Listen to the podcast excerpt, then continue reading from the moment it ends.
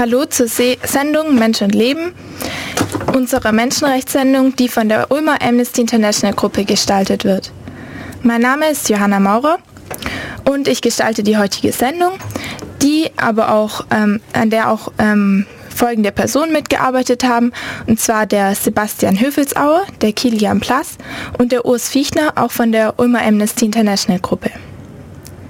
Unsere Sendung Mensch und Leben ist eine Menschenrechtssendung und sie läuft alle vier Wochen, jeweils donnerstags von 18 Uhr bis 19 Uhr. Das Thema heute ist Meinungsfreiheit.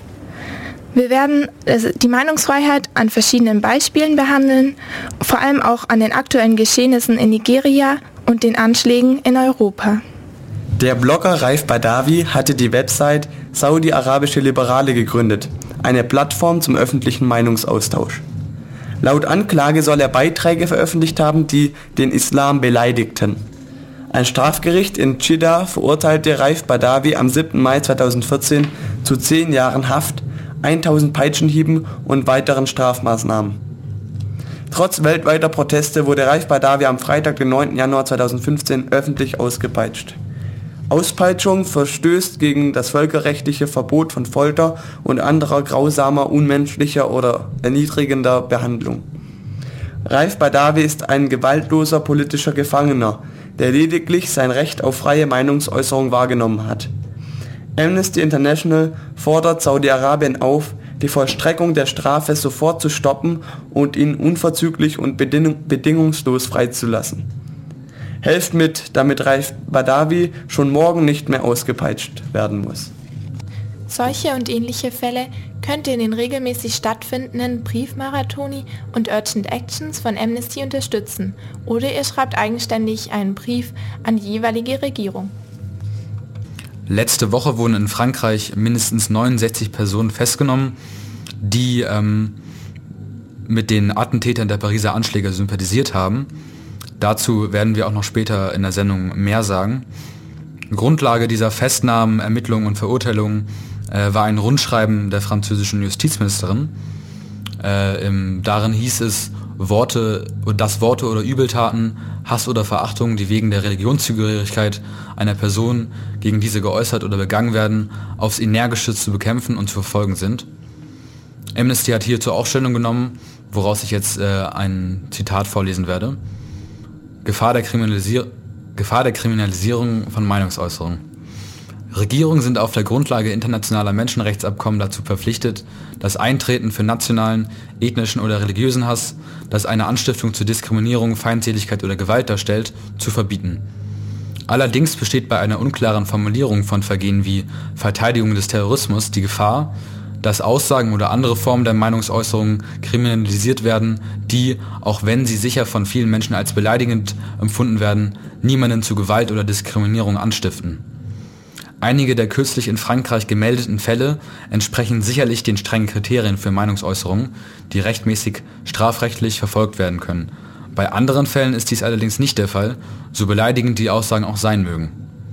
Meinungsfreiheit gilt für alle, Jetzt ist nicht die Zeit für reflexartige Strafverfolgung, sondern für Reaktionen mit Augenmaß, die Leben schützen und die Rechte aller respektieren. So Amnesty-Programmleiter von, von Europa und Zentralasien. Den Fall von Raif Badawi, über den wir gerade gesprochen haben, kann man auch auf der Amnesty-Website aktuell verfolgen oder auch in den deutschen Medien. Denn ähm, Raif Badawi ist gerade ähm, ein sehr interessanter Fall. Seine Stockhiebe werden hoch diskutiert. Free FM. Willkommen zurück bei Radio Free FM zur Sendung Mensch und Leben mit dem Thema Meinungsfreiheit. Am 7. Januar stürmten zwei vermummte, bewaffnete islamistische Terroristen die Redaktionsräume der Satirezeitung Charlie Hebdo und richteten dort ein Blutbad an. In den darauffolgenden Tagen und auf ihrer Flucht sowie von einem weiteren Attentäter wurden weitere Anschläge verübt. Insgesamt starben 17 Menschen. Die Täter wurden von der Polizei gestellt und kamen bei einem Feuergefecht ums Leben. Am darauffolgenden Sonntag versammelten sich über 1,5 Millionen Menschen in Paris zu einem Schweigemarsch. Bürger und Politiker demonstrierten gemeinsam für die Meinungsfreiheit. Doch schnell werden, wurden Forderungen nach schärferen Antiterrormaßnahmen laut. Hier eine Auswahl aus mehreren europäischen Staaten. Danke für die Einleitung, Sebastian. Beginnen wir gleich mit dem Land Dänemark, weil das Land eine besondere Verbindung zu den Attentaten hat. 2005 äh, wurden hier nämlich auch Mohammed-Karikaturen in einer Zeitung abgedruckt, woraufhin es zur Ausschreitung kam, äh, bei denen mehrere Menschen starben. Ähm, jetzt äh, fordert die rechtspopulistische dänische Volkspartei äh, unter anderem härteres, ein härteres Vorgehen gegen zurückgekehrte Islamisten aus Syrien. Ähm, bisher ist der Kurs der dänischen Regierung eher äh, weich. Zum Beispiel versucht die Stadt Aarhus, die Rückkehrer mit Sozialprogrammen zu deradikalisieren. In Deutschland entfacht jetzt ein Streit innerhalb der Koalition um angemessene Reaktionen. Zum einen preschte die CSU mit Forderungen nach Vorratsdatenspeicherung und verschärfter Asylpolitik äh, vor. Merkel und Innenminister de Maizière bekennen sich nun auch zur Vorratsdatenspeicherung. Ähm, auf der anderen Seite stehen Großteile der SPD, ähm, auch Justizminister Heiko Maas, der ähm, diese ablehnt. Der französische Innenminister fordert, äh, forderte bei einem Treffen mit seinen Ressortkollegen in der EU äh, schärfere Kontrollen an den EU-Außengrenzen. Die französische Opposition beklagt mangelnde Mittel im Kampf gegen den Terror, obwohl schon vor den Anschlägen 30 Millionen äh, Euro zusätzlich im Haushalt äh, eingeplant waren für die Terrorbekämpfung. In Großbritannien äh, will David Cameron ein bereits eingeschlafenes Überwachungsgesetz jetzt doch verabschieden, das den britischen Geheimdiensten mehr Spielraum bei der Terrorbekämpfung geben soll. Außerdem fordert er ähm, eine europaweite Flugpassagierdatenbank, äh, die sowas wie Namen, Kreditkarteninformationen, Reisepläne und spezielle Essenswünsche der Fluggäste ähm, längerfristig speichern soll. Äh, in den Niederlanden äh, hat der Rechtspopulist Gerd Wilders getwittert, dass Holland sich im Krieg befände. Ähm, seine Partei gewinnt gerade auch ähm, sehr stark an Zustimmung. Der niederländische, der niederländische Premierminister differenzierte sich daraufhin, indem er betonte, die Niederlande seien nicht im Krieg mit dem Islam.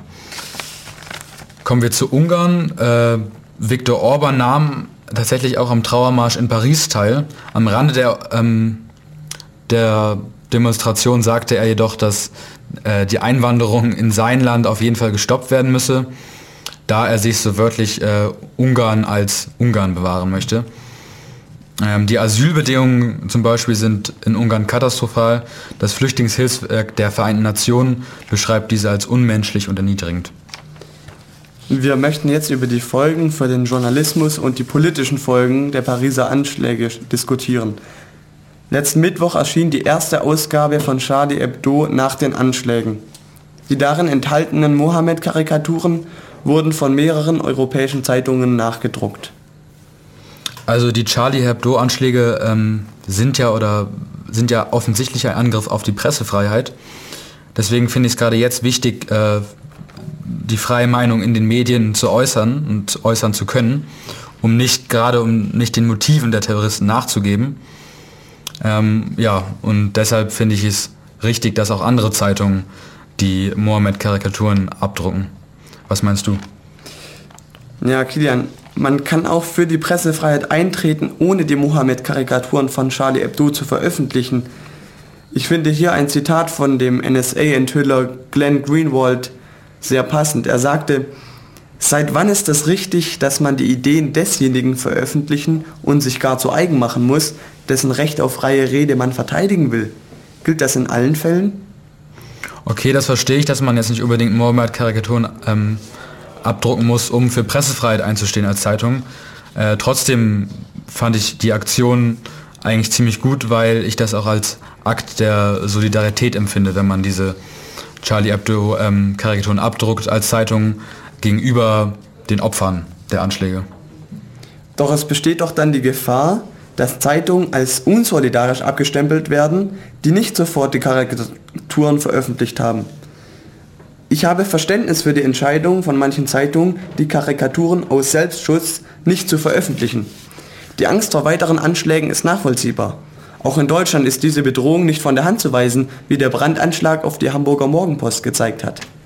Der Anschlag war höchstwahrscheinlich eine Reaktion auf den Nachdruck der Mohammed-Karikaturen.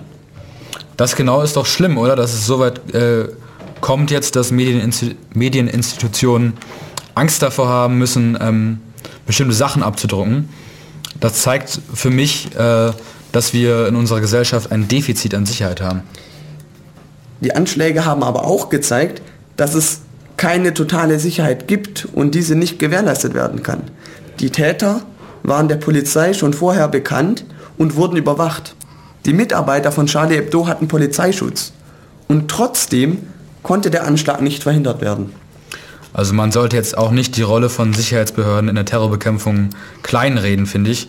Ähm, zum Beispiel haben die Franzö der französische Geheimdienst hat gesagt, ähm, dass mehrere Anschläge in der Vergangenheit bereits verhindert werden konnten durch die Arbeit. Das ist meiner Meinung nach ein Totschlagargument, weil sich die Angaben der Geheimdienste nur schwer bzw. gar nicht überprüfen lassen. Klar lassen sich die Informationen nicht nachprüfen, weil es ja geheimdienstliche Arbeit geht, um, um geheimdienstliche Arbeit geht. Mm.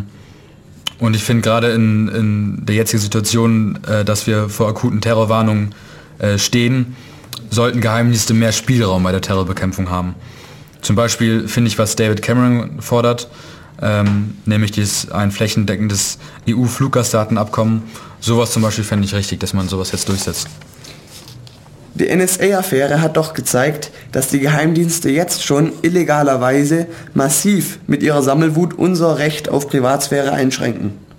Das hat damals viele Menschen empört. Doch genau das würden wir jetzt nach den Pariser Anschlägen zulassen.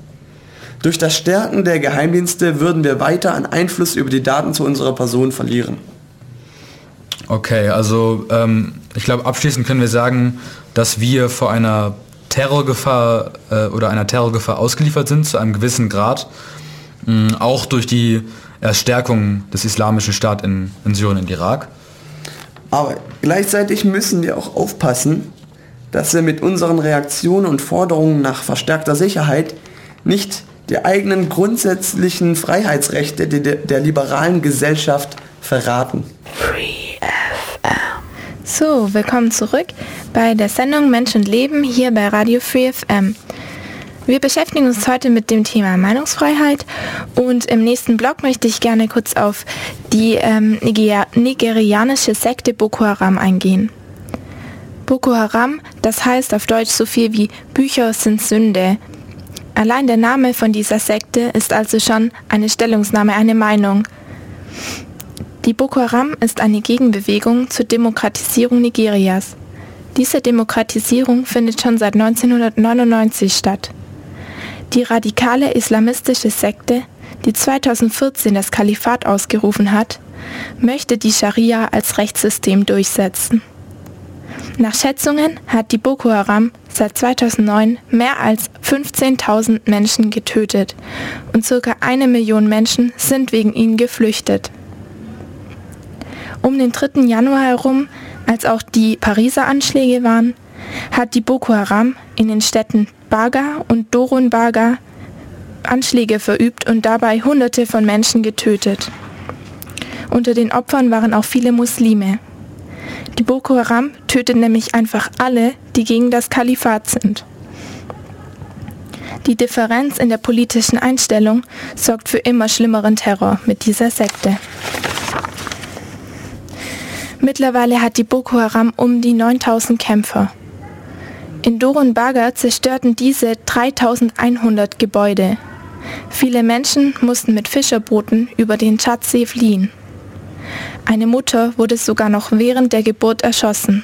Das Baby war halb geboren. Die Boko Haram entführte Frauen und Kinder. Viele Frauen behält sie als Sexsklavinnen. Nun ist sie auch in Kamerun am Terrorisieren. 60 bis 80 Menschen haben sie entführt, zwei Dörfer überfallen. Kamerun leidet auch schon seit Monaten unter dem Terror, Terror der Boko Haram. Es gab nun einen offiziellen Aufruf von Amnesty International an die Regierungen. Die Regierungen sollen sich demnach um die Sicherheit und um die Versorgung der Flüchtlinge kümmern. Denn es ist ein großes Problem, dass viele Menschen ihre, ihr Leben völlig aufgeben müssen und in andere Teile Nigerias oder in die Nachbarländer fliehen müssen.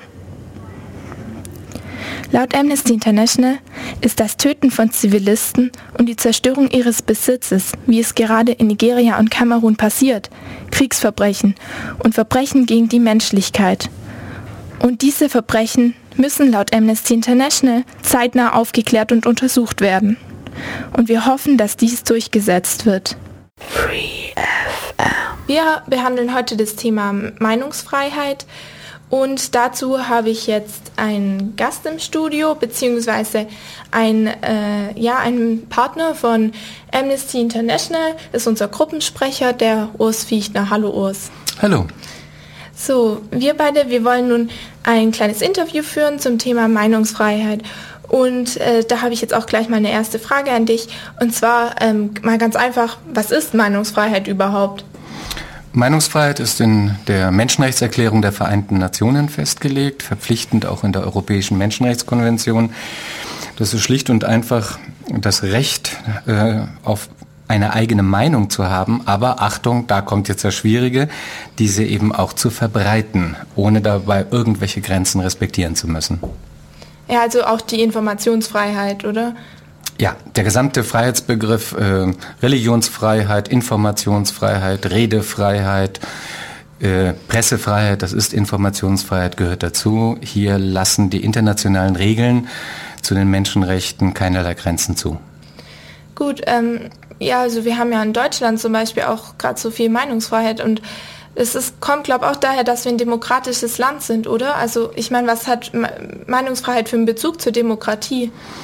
Ähm, einen lebenserhaltenden, denn äh, ein demokratisches Regierungssystem, damit auch ein Mehrparteiensystem, ist ohne den freien Austausch von Meinungen, in diesem Fall politischen Meinungen, schlicht und einfach nicht möglich. Also da kann man sich die Demokratie in die Haare schmieren, wenn man die Meinungsfreiheit in irgendeiner Form eingrenzen würde.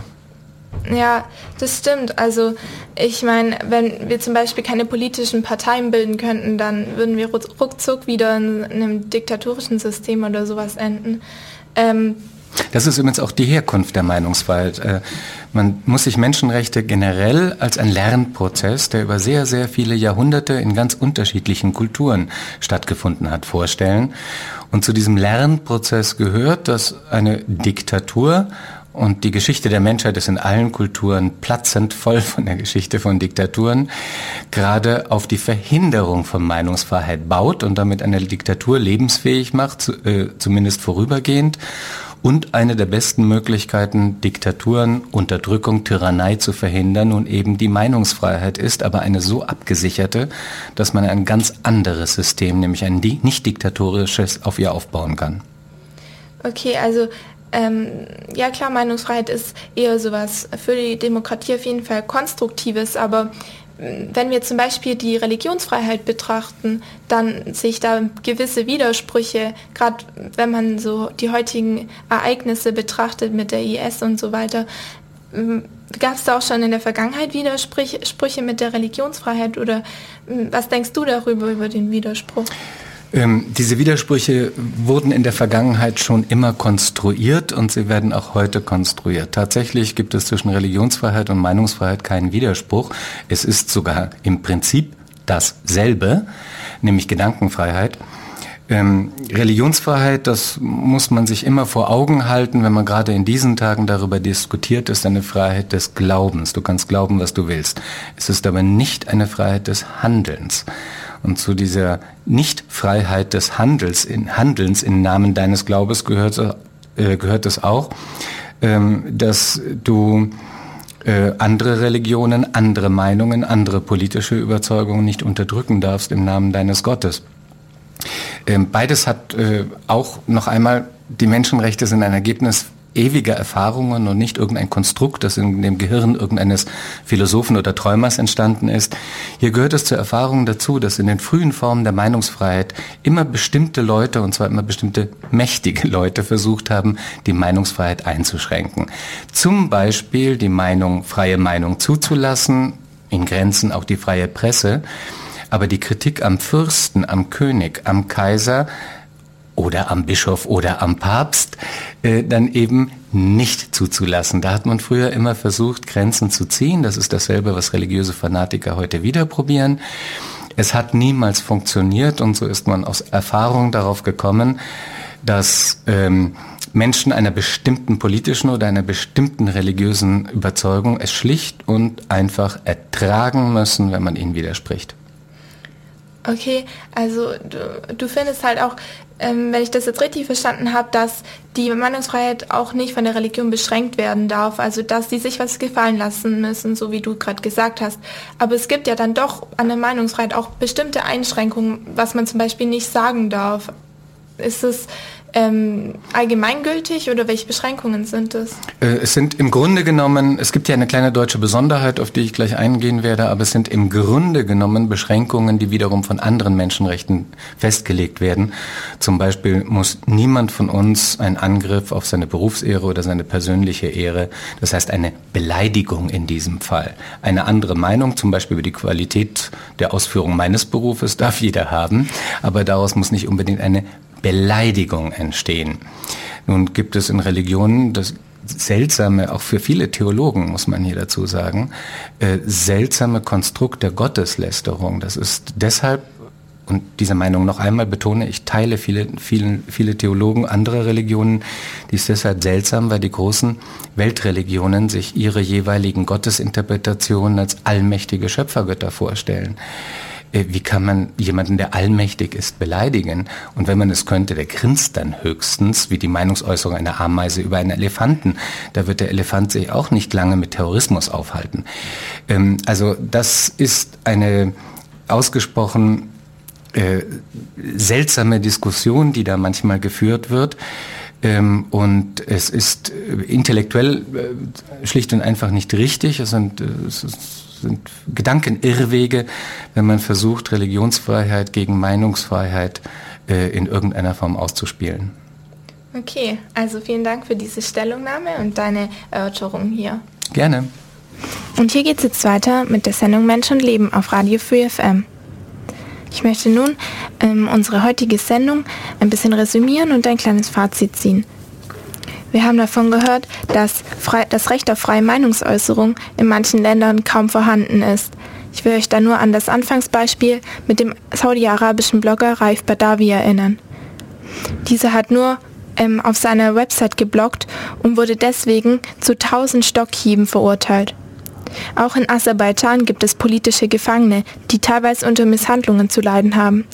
Derzeit ist dies besonders im Gespräch, da der aserbaidschanische Präsident in Deutschland einen Besuch abstattete. Außerdem ist es ein großes Thema, dass wegen der Angst vor Terror in Europa und auch in Deutschland besonders die Meinung weniger geäußert wird. Das, ich möchte euch da hier nur an ähm, die, das Verbot der Pegida-Demonstration in Dresden erinnern. Auch diese Menschen haben Recht, ihre Meinung frei zu äußern. Und hier möchte ich anmerken, dass religiöse Fanatiker, ganz gleich, ob wir sie sozusagen provozieren oder nicht, immer Gründe finden werden, wegen denen sie uns terrorisieren können. Außerdem sind viele Äußerungen, die heute geäußert werden, nur offensichtlich ein Aufruf zum Terror und werden deswegen strafrechtlich verfolgt. Es ist hier vielmehr nötig zu prüfen, stiftet diese Äußerung wirklich zum Terror an. Denn wenn man hier überreagiert, dann ist es den Leuten bald gar nicht mehr möglich, irgendetwas zu sagen. Außerdem finde ich, und ich, ich finde, das sollte auch ähm, viel mehr diskutiert werden, dass die Boko Haram gerade in ähm, Nigeria und Kamerun so viele Menschen terrorisiert und das in den Medien gar nicht so hart, äh, gar, Entschuldigung, gar nicht so krass diskutiert wird sozusagen. Denn ähm, gerade als die Pariser Anschläge waren, war die Boko Haram eigentlich kein Thema in den ähm, konventionellen Medien in Deutschland. Und man muss hier auch wieder anmerken, dass die Boko Haram die Menschen in ihrer freien Meinungsäußerung extrem beschränkt. Denn sie schlachtet alle ab, das muss man wirklich so sagen, die nicht das Kalifat wollen. Und das ist nicht nur unmenschlich, sondern eben die freie Meinungsäußerung wird hier einfach mit Füßen getreten. Darüber hinaus sollten vor allem sehr religiöse Menschen bzw. auch fanatisch religiöse Menschen wissen, was freie Meinungsäußerung bedeutet und dass sie meist nicht beleidigend wirken will oder gar gotteslästernd. Religion muss, hier eben etwas, muss sich hier eben etwas gefallen lassen. Genauso wie die, die Religion auch das Recht hat, sich zu entfalten. Und uns sollte immer klar sein, die Meinungsfreiheit und die Freiheit, sie frei zu äußern, ist ein sehr, sehr wichtiges Freiheitsrecht, das wir uns bewahren sollten. Nur durch die freie Meinungsäußerung kann Demokratie sein. Und gerade in Zeiten des Internets sollten wir uns viele Gedanken über die freie Meinungsäußerung machen, denn jeder kann heute kinderleicht seine Meinung äußern. Und für mich persönlich muss ich wirklich sagen, dass ich es sehr schade finde, dass viele Jugendliche gar keine politische Meinung haben und sich auch mit der Politik in Deutschland gar nicht richtig auseinandersetzen. Und aus Erfahrung kann ich diesen Jugendlichen ja mit auf den Weg geben oder raten, dass es ein bisschen hilft, wenn man sich in einer politikbezogenen Organisation engagiert oder in einer Partei, zum Beispiel in der Grünen Jugend oder Amnesty. Es, es gibt ja da viele Auswahlmöglichkeiten. www.freefm.de Das war's jetzt auch schon wieder mit unserer Sendung Mensch und Leben. Wenn ihr mehr wissen wollt, dann schaut doch einfach mal auf www.amnesty.de oder auch auf unserer Ulmer Amnesty Website, die lautet www.amnesty-ulm.de. Ähm, oder ihr kommt einfach mal zu unseren Gruppentreffen. Die finden jeden Montag um 20 Uhr statt und zwar in der Ensinger Straße 21 am Ulmer Karlsplatz. Und Neugierige sind jederzeit herzlich willkommen. Aus dem Studio verabschiedet sich jetzt Johanna Maurer. Und ein besonderes Dankeschön nochmal an Sebastian Höfelsauer, Kilian Plass und Urs Fiechner, weil sie sehr, sehr fleißig mitgearbeitet haben. Und ich hoffe, die Sendung hat euch gefallen und ich wünsche euch allen noch einen schönen und freien Abend.